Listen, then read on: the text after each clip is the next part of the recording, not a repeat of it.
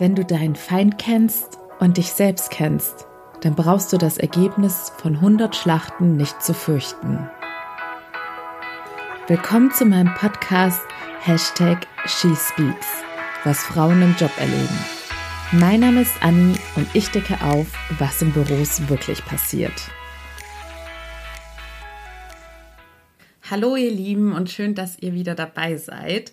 Heute erwartet euch ein Special zur 66. Folge und dafür habe ich einen Ehrengast eingeladen, nämlich meinen lieben Papa. Hallo Papa. Hallo Anni. Und mein Papa hatte meine Schwester und mich während unserer Karriere oder auch immer noch ständig strategisch beraten. Ihr könnt euch das so vorstellen, dass wir quasi eine Notfall-Dauer-Hotline zu ihm hatten und egal was passiert ist, ob ich jemanden gekündigt habe, gekündigt worden bin oder die halbe Firma gekündigt worden ist oder sonstige Katastrophen und Alltagsprobleme, er war immer stets an unserer Seite und konnte uns da wirklich perfekt beraten und hat mir da sehr viel Sicherheit gegeben und deshalb war für mich von Anfang an klar, dass ich auch mit ihm eine Podcast-Folge machen werde, um sein Wissen Wissen auch mit euch zu teilen. Ja, also vielen Dank für die Einladung. Ich habe mich lange gesträubt, weil ich so ein bisschen die Medien nicht unbedingt suche. Aber jetzt haben sie mich gefunden. okay. Also, die Einleitung war ein berühmter chinesischer General, der hat vor 2500 Jahren gelebt. Das Eingangszitat. Das Eingangszitat. Unter dem Namen Xin Tzu Sun Tzu, manche sagen auch Sun Tzu, also die Schreibweisen sind unterschiedlich, aber dieser Mann hat ein Büchlein über die Kunst des Krieges geschrieben. Und diese Strategien, die werden heute noch beim Militär, in der Wirtschaft und an vielen, vielen Universitäten gelehrt. Ist quasi ein Muss, wenn man irgendwo in der Chefetage Karriere machen will. Ich muss noch kurz dazu sagen, ich habe natürlich, seitdem mein Papa mir dieses Buch geschenkt hatte, auch mal so in meinem Umkreis rumgefragt, wer dieses Buch kennt. Und erschreckenderweise waren es, wenn dann, männliche Kollegen. Also von Frauen habe ich noch nie die Bestätigung gehört, dass sie dieses Buch kannten. Das Eingangszitat äh, bedeutet Folgendes. Es geht hier nicht darum, dass man seinen Feind wirklich kennt, es geht um die Motivation. Ich muss die Motive kennen. Warum benimmt sich mein Gegner im Betrieb so, wie er sich benimmt? Warum mobbt er mich? Warum stellt er sich bei meinen Ideen quer? Und so weiter. Also derlei gibt es viele. Also Motivation des Gegners und meine eigene Motivation. Was will ich denn erreichen? Will ich mehr Geld haben? Will ich mich über eine Stelle bewerben? Will ich ein Projekt durchsetzen und vieles mehr. Also da ist ein großer Spielraum. Und das kann man wirklich nur im Einzelfall klären. Pauschal kann man sowas nie beantworten. Okay, also aber erstmal kurz, wir gehen ja jetzt davon aus, es geht um eine Situation, in der man einen Gegner hat. Ich denke, jeder von euch hat in der Geschäftswelt schon mal sowas erlebt, dass man zu irgendwem in direkter Konkurrenz steht. Und wir beziehen uns jetzt einfach mal im Folgenden auf solche Situationen, weil damit können sich viele identifizieren, die ambitioniert sind. Wie, Papa, würdest du denn den Leuten empfehlen, sollen sie damit umgehen, wenn sie jemanden haben, der mit unfairen Mitteln spielt? Also wenn jemand mit unfairen Mitteln sp spielt, das klassische Beispiel und das einfachste ist eine Provokation und die trifft einen dann immer unvorbereitet. Also der, derjenige, der Provokateur, der weiß ja, was er vorhat. Ich kann ja mal ein praktisches Beispiel dazu nennen. Äh, bei mir war zum Beispiel mal in einem Geschäftsmeeting mit lauter männlichen Führungskräften hatte einer mich völlig unvorbereitet getroffen, indem er am Ende des Meetings in die Runde gefragt hat, und du, Anni, was machst du eigentlich hier? Bist du nur schöne Deko? Das war ja auch eine Provokation vor vielen Leuten. Das ist eine Provokation. Provokation, die, beleid, die sollen beleidigen, die werden persönlich, die sollen einen aus der Fassung bringen. Und man soll dann emotional reagieren. Und es, wir haben ja hier viele weibliche Zuhörer. Hallo, übrigens, ich habe mich noch gar nicht vorgestellt. Auf jeden Fall ist es so, man darf da nicht emotional reagieren. Das ist einfacher gesagt wie getan. Also das Falscheste, was eine Frau machen kann, ist in Tränen ausbrechen und dann vielleicht noch rauslaufen. Also das ist nicht gut. Das kommt bei den männlichen Kollegen meistens nicht gut an und man hat dann schon verspielt. egal ob man recht hat oder nicht. Ja, und man sieht, dass der, der Gegner sieht ja sozusagen, dass sein Schlag gesessen hat. Genau, und der freut sich, der Touché sozusagen, der Schlag hat gesessen. Also besser ist es, man kann ja nicht vorbereitet sein, man kann auch keinen schlagfertigen Spruch bereit haben, nur in den seltensten Fällen. Besser ist, ein Pokerface aufsetzen und gar nicht drauf reagieren, nüchtern weitermachen. Das muss man trainieren. Man muss eigentlich immer vorbereitet sein. Man weiß ja, ich habe da meinen Lieblingsgegner, der wird sich garantiert irgendwie äußern und äh, da muss ich mich dann innerlich drauf einstellen. Was ist das Schlimmste, was passieren kann? Und auf keinen Fall spontan irgendwie sich zu was hinreißen lassen. Das geht meistens nach hinten los es ist immer einfacher, gar nichts zu sagen, ruhig zu bleiben und einfach mit dem Thema weiterzumachen. Mhm. Ja, ich weiß ja aus eigener Erfahrung, es ist nicht immer einfach, aber ich habe das natürlich früh beigebracht bekommen von Papa, dass wir da nicht so emotional reagieren sollten. Und man kann ja dann immer noch, wenn man alleine auf der Toilette oder zu Hause ist, dann alles rauslassen und seine Wut und Empörung rauslassen. Aber in dem Moment muss man sich wirklich zusammenreißen, dass man versucht, cool zu bleiben. Ja, und äh, wenn, wenn, einem das gelingt, wenn man das ein bisschen trainiert hat, vielleicht im privaten Rahmen mit einer Freundin oder so, die dann den bösen Kollege spielt. Oder dann, im Coaching. Oder im Coaching. Dann hat man da schon einen guten Vorteil gewonnen. Also das war jetzt mal so ein Tipp am Rande. Der hängt natürlich auch ein bisschen von dem persönlichen Charakter ab, von dem eigenen und auch von dem des Gegners. Es gibt ja nun wirklich sehr wortgewandte Gegner, und selber ist man vielleicht nicht ganz so wortgewandt, dann ist es nicht ganz so einfach. Also wer da meint, er kann Coaching einsparen, wenn er bei sich noch andere Defizite sieht, der sollte das gut überlegen. Aber alle, die an sich sonst gut drauf sind, denen könnte das schon reichen. Genau, also ich, der Knackpunkt ist oder ein Grund für diese Folge ist auch, dass ich die letzten Tage, hat es mein Papa live mitbekommen, dass ich so ein bisschen überfordert war, weil ich immer mehr Nachrichten bekomme. Ich freue mich da auch sehr drüber.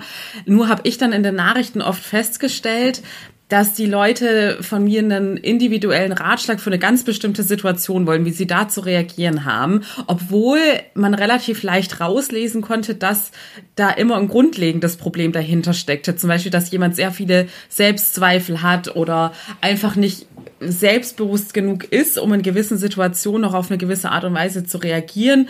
Und deshalb dachte ich, ich mache heute jetzt mal so ein Special mit Papa, um ein paar Leuten jetzt pauschal helfen zu können.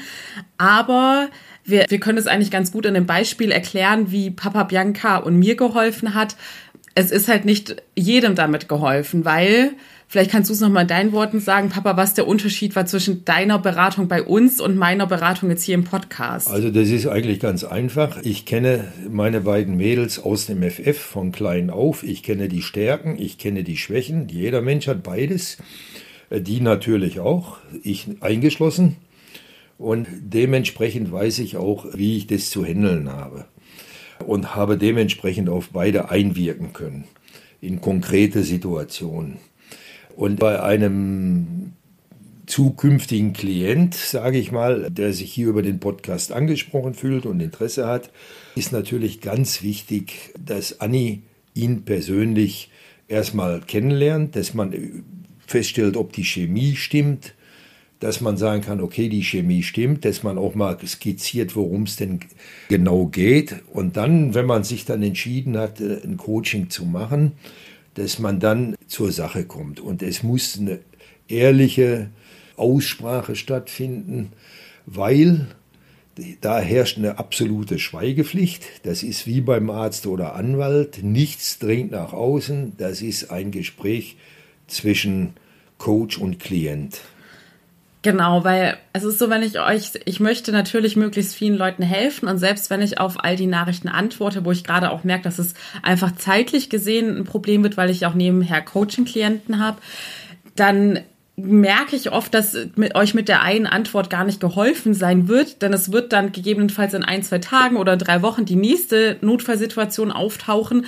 Und wenn die grundlegenden Probleme dahinter nicht behoben werden, dann werdet ihr euch in Zukunft nie selbst zu helfen wissen. Und im Coaching ist es ja so, dass ich so mit euch zusammenarbeite, dass ihr in Zukunft selbstständig solche Situationen lösen könnt, ohne Hilfe von außen zu brauchen. Und dazu gehört es eben dazu, das, was bei meinem Papa und mir jetzt quasi natürlich gegeben war, dass er meine ganze Vergangenheit kennt und weiß, warum ich gegebenenfalls Selbstzweifel habe oder in der Situation so und so reagiere. Sowas kann ich mit euch eben nur in einer langfristigen Zusammenarbeit herausfinden, in der wir eure Vergangenheit aufarbeiten und dann auch herausfinden, warum ihr überhaupt in gewissen Situationen so reagiert und warum ihr euch in solchen Situationen hilflos fühlt und nicht quasi das Selbstbewusstsein habt zu wissen, was ihr gerade zu tun habt.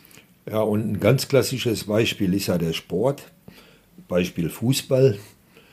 Warum lässt der Trainer einen Herrn Neuer als Torwart auflaufen und nicht als äh, Mittelstürmer? Ganz einfach, weil der Mann ist super als Torwart und als Mittelstürmer wäre er vielleicht auch nicht schlecht, aber würde nicht an das Niveau von Müller oder so heranreichen. Und das ist natürlich übertragen bei jedem Mensch ähnlich.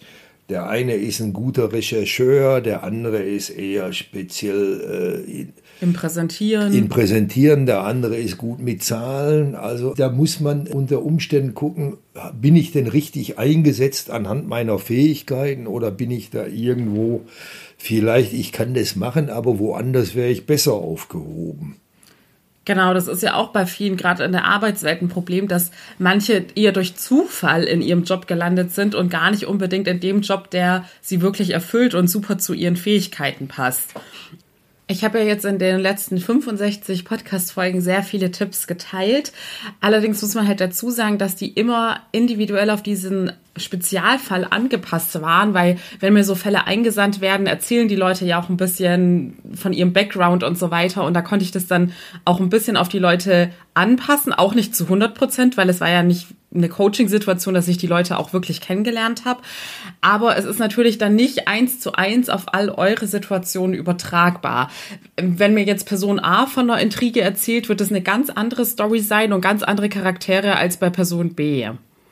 Ja, genau. Und es hat auch damit zu tun, dass viele Fälle schon exemplarisch an irgendeinem bestimmten Fall dargestellt sind.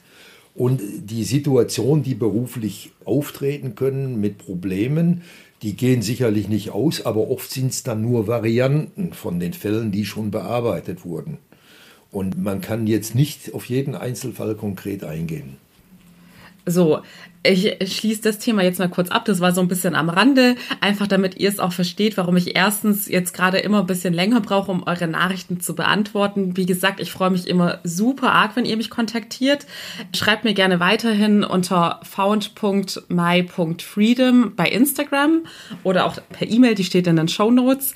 Ansonsten möchte ich jetzt kurz mit den Tipps weitermachen. Kommen wir nochmal darauf zurück, auf die Situation, wenn man einen direkten Konkurrenten in der Firma hat, der nicht mit fairen Mitteln spielt und sagen wir mal, es artet dann sogar ins Mobbing aus und die Person schließt einen bewusst bei Meetings aus oder setzt sonst irgendwelche Mittel ein. Was würdest du unseren Hörerinnen in solchen Situationen empfehlen, Papa? Also, es ist natürlich klar, dass man auch da nicht immer schlagfertig reagieren kann. Das, Erstens muss man manchmal einen Moment übergehen und die richtigen Momente abwarten. Die richtigen Momente, das, hat auch ein bisschen was mit Strategie zu tun. Also ein kluger General, das habe ich von Zehn zu, ich gebe es jetzt aber mal äh, sinngemäß wieder, wortwörtlich, verstehen die meisten das sowieso nicht. Also ein kluger General bestimmt Zeitpunkt und Ort der Schlacht. Warum ist das so?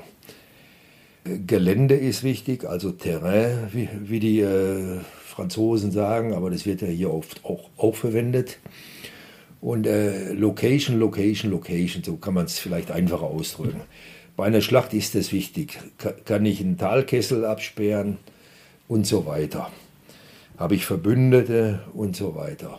Aber übertrag nochmal den Part mit der Location jetzt auf die Arbeitswelt, sonst ist es zu abstrakt. Auf die Arbeitswelt, okay. Die Location meinetwegen, so im Vorbeigehen, äh, macht einer eine blöde Bemerkung, die sonst niemand mitkriegt. Da bringt mir das nichts, jetzt irgendwo an der Kaffeemaschine oder kurz vom Toiletteneingang irgendwie was abzuziehen. Und ich darf ihm auch nicht zeigen, dass er getroffen hat. Das ist ähnlich wie ich vorhin gesagt habe, nie dem Gegner zeigen, dass es gesessen hat aber trotzdem nicht vergessen oder vergeben. Also der Moment der Retusche, der Retourkutsche, der kommt, also da, wo ich zurückschlage, den bestimme ich. Aber das ist da sicherlich der falsche Moment, weil auch da ist es ja am Ende eine Provokation und er ist vorbereitet. Und ich bin nicht vorbereitet. Also ich bestimme dann die Situation. Als erstes muss ich mal äh, gleich anschließend einen vertrauten Kollegen, äh, wo ich weiß, das ist ein vernünftiger Kerl oder auch Frau, hinzuziehen und einweihen. Der muss sich davon äh, Kenntnis setzen. Wenn es einen Betriebsrat gibt äh, oder, oder, sonstige Vertrauenspartner im Betrieb, auch da sollte ich äh, dann vorsprechen und das melden. Weil äh, wichtig ist, dass sowas festgehalten wird. Vielleicht kann man das dann im Vier-Augen-Gespräch klären über den Dienstweg.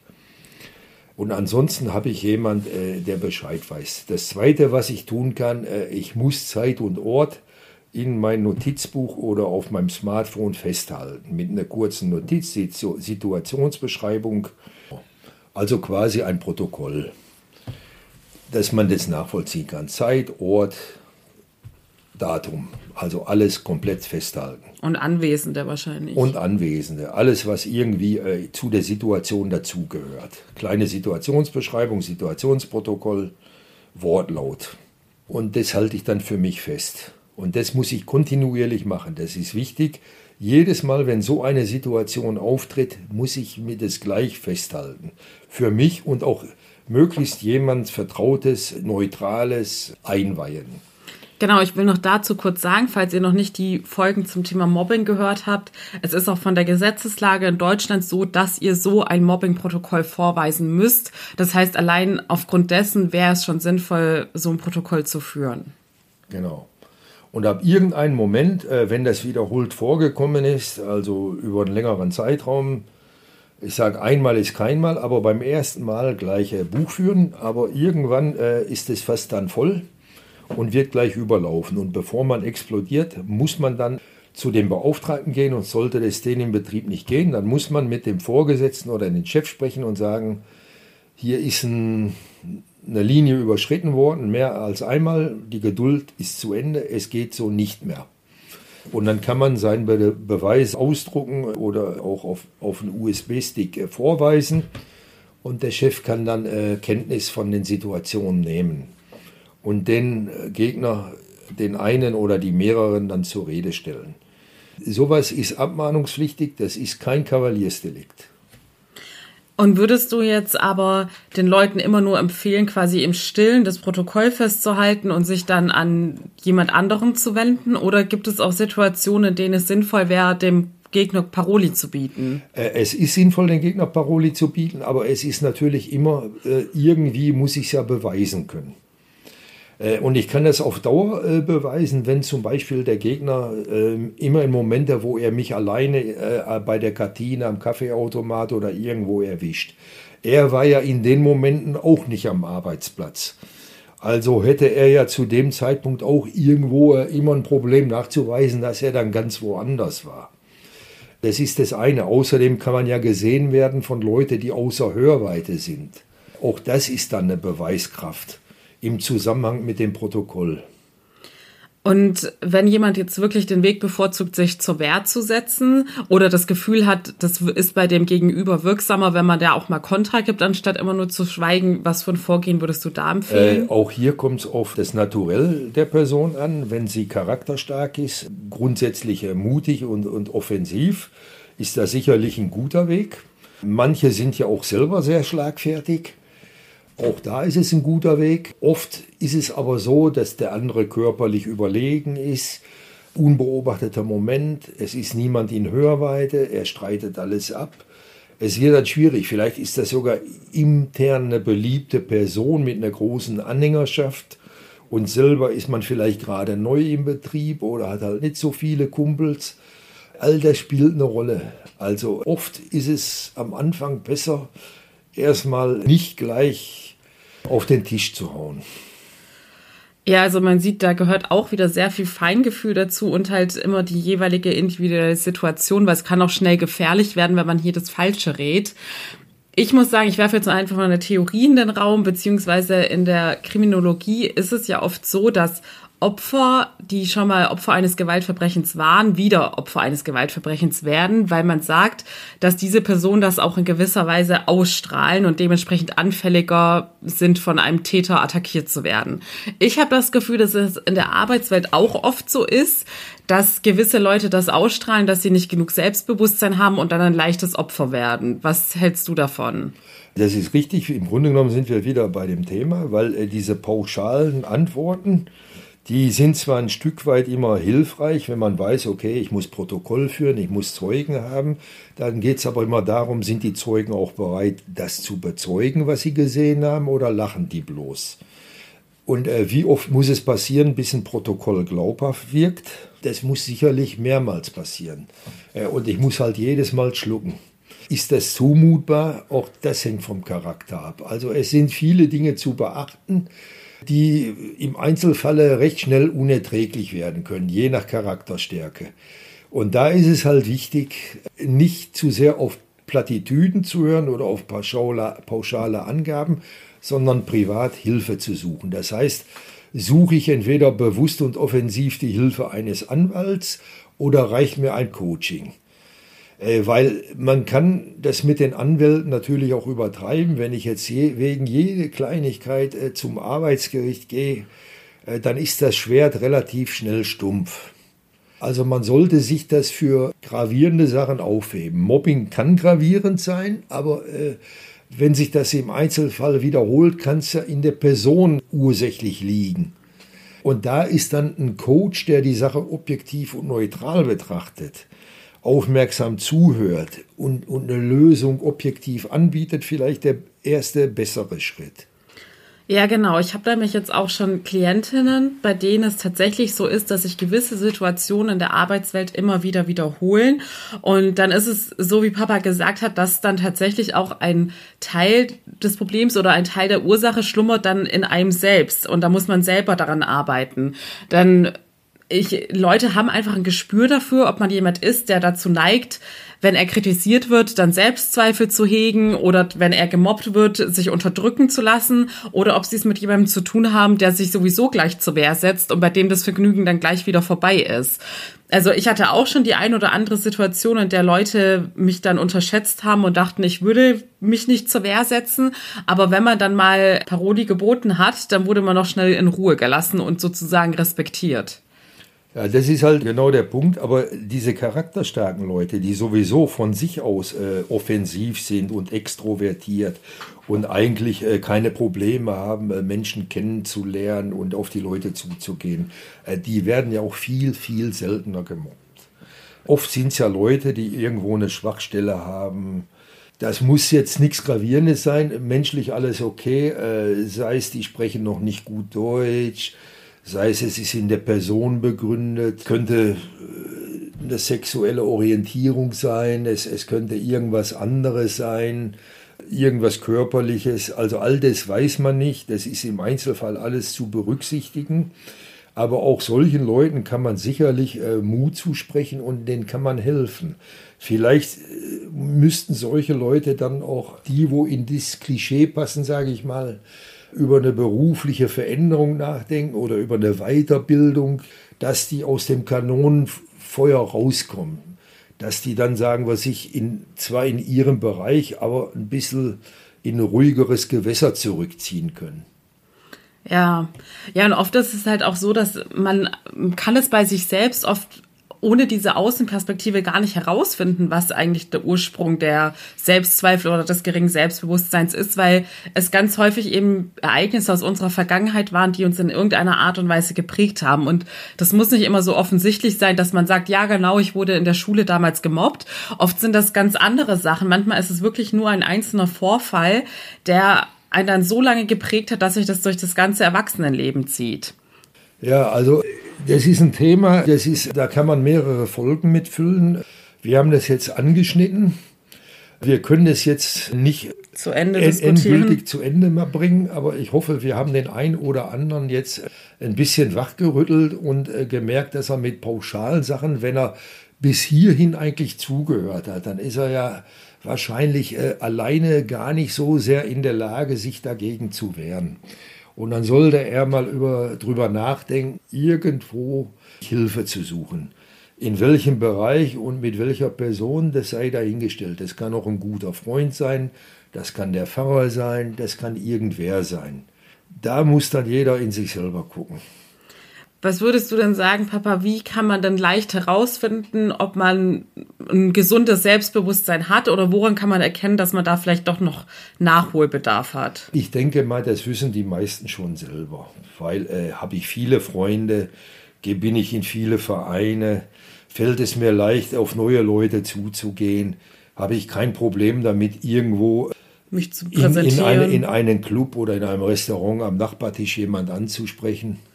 Ja, und vielleicht auch, wie man mit Kritik umgeht, ob man dann gleich sich selber in Frage stellt und damit hadert. Genau, äh, Kritik sollte man erstmal grundsätzlich unterscheiden. Ist es äh, eine konstruktive Kritik oder ist es eher eine persönliche Attacke? Aber auch das erkennen die meisten gleich sofort. Und dann kommt es ja drauf, hinzu, drauf an. Also ich sage immer, ich kann unterscheiden, ob mich jemand persönlich attackiert oder ob das in der Sache ist. Und in der Sache eine Diskussion, da werde ich im Beruf natürlich immer wieder Probleme haben, dass man ein sachliches Problem von verschiedenen Punkten aus betrachtet und dann sicher verschiedene Lösungswege anspricht. Also ein sachliches Problem sollte man auch immer sachlich lösen wollen und argumentieren.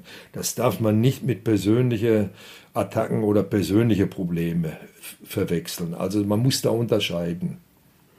Ja, also meiner Meinung nach gehört das auch zu einem gesunden Selbstbewusstsein dazu, dass man eben erkennt, liegt vielleicht das Problem bei meinem Gegner und er gibt mir aufgrund dessen eine unsachliche persönliche Kritik oder ist es jetzt wirklich eine gerechtfertigte konstruktive Kritik? Aber ich krieg's eben sehr häufig mit, dass vor allem Frauen dazu neigen, dann an sich selbst zu zweifeln und das viel zu nah an sich heranlassen, anstatt es als Chance zu sehen, sich weiterzuentwickeln oder so zu betrachten, dass man erkennt, dass die Schwächen eigentlich bei dem Gegenüber liegen. Ja, oft ist ja so, dass der andere äh, das persönlich nimmt, obwohl man das selber in der Sache gemeint hat und auch sachlich gesprochen hat. Aber er nimmt es halt persönlich, weil er da was weiß ich, wie viele Stunden oder Tage dran gearbeitet hat und man sieht einfach eine Schwachstelle, weil man nicht wie er drin fixiert ist in, in dem Aufgabenbereich, weil man das neutral von außen betrachtet. Das ist ja oft so, da kommt einer daher und sagt ja, und hast du das da mal angeguckt? Und dann, und dann fällt es an wie Scheuklappen von den Augen und fragt sich, warum habe ich das selber nicht gesehen?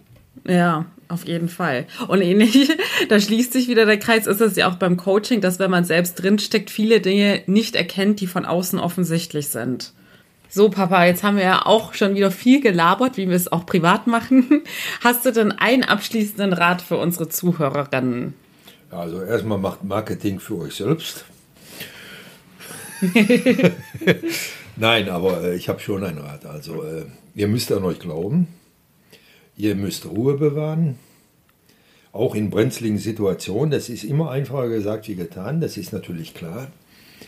Und wenn man das von sich aus nicht schafft, dann sollte man auf jeden Fall äh, Hilfe suchen. Das macht er. Ihr hört euch Podcasts an, ihr informiert euch im Internet. Ein Coaching ist da auch nicht schlecht. Sich Rat unter Kumpels und so holen, das ist natürlich immer das Erste, was man macht, aber irgendwann merkt man, das ist meistens nicht so ergiebig, sonst wäre man ja nicht hier gelandet. Und am Ende muss man auch manchmal die Weichen neu stellen und Entscheidungen treffen. Also wenn ihr in euch selber investiert, in eure Zukunft, in euer Vorwärtskommen, in eure Persönlichkeit und eure Darstellungskraft. Äh, man spielt ja immer eine Rolle im Beruf, ähnlich wie die Hollywood-Schauspieler. Ihr seid ja zu Hause sicherlich ganz anders und bei euren Eltern nochmal ganz anders und beim Freund wieder ganz anders als im Berufsleben. Und daran muss man arbeiten, dass man äh, die Rolle da perfekt ausfüllt, auch den Kollegen gegenüber. Dann klappt es auch mit der Karriere. Genau, im Endeffekt war das auch mein großes Karriere-Learning. Ich habe ja eingangs gesagt, dass ich Papa quasi ständig belagert habe mit meinen Anliegen. Und mit der Zeit, als ich dann irgendwann angefangen habe, tatsächlich an meinen grundlegenden Problemen zu arbeiten, hat sich das dann auch von selbst behoben. Dann habe ich gemerkt, ich brauche gar nicht diesen akuten, ständigen Rat, was mache ich jetzt, was mache ich jetzt, sondern irgendwann hat man dann halt dieses grundlegende Selbstbewusstsein und weiß sich dann auch selbst zu helfen. Und ja, ich glaube, das ist eigentlich die wichtigste Message, die wir heute transportieren wollten, dass es sich immer lohnt, an sich selbst zu arbeiten. Genau. Ich würde sagen, wir haben genug gelabert. alle, die zugehört haben, da verabschiede ich mich von und alle anderen, die sich inspiriert fühlen, weiterzugehen und in ein Coaching investieren möchten, was ihnen sicher gut tut, denen wünsche ich alles Gute und immer dran denken, wer zu billig kauft, kauft zweimal und wer gleich das Richtige kauft, kauft nur einmal. das war ein sehr schöner Abschlusssatz, Papa. Also für alle, die sich jetzt hier wiedererkannt haben und denken, hey, ich möchte es einmal richtig machen und an mir arbeiten, dass ich in Zukunft nicht mehr mit diesen Problemen konfrontiert werde. Über euch freue ich mich, wenn ihr mir, könnt mir bei Instagram schreiben oder ihr findet meine Website in den Show Notes. Da könnt ihr ein kostenloses Erstgespräch vereinbaren und dann berate ich euch, inwiefern ich euch weiterhelfen kann. Ansonsten freue ich mich, wenn ihr am Donnerstag einschaltet zu She Speaks About, wenn es neue Tipps für euch gibt. Und bis dahin alles Liebe, eure Annie.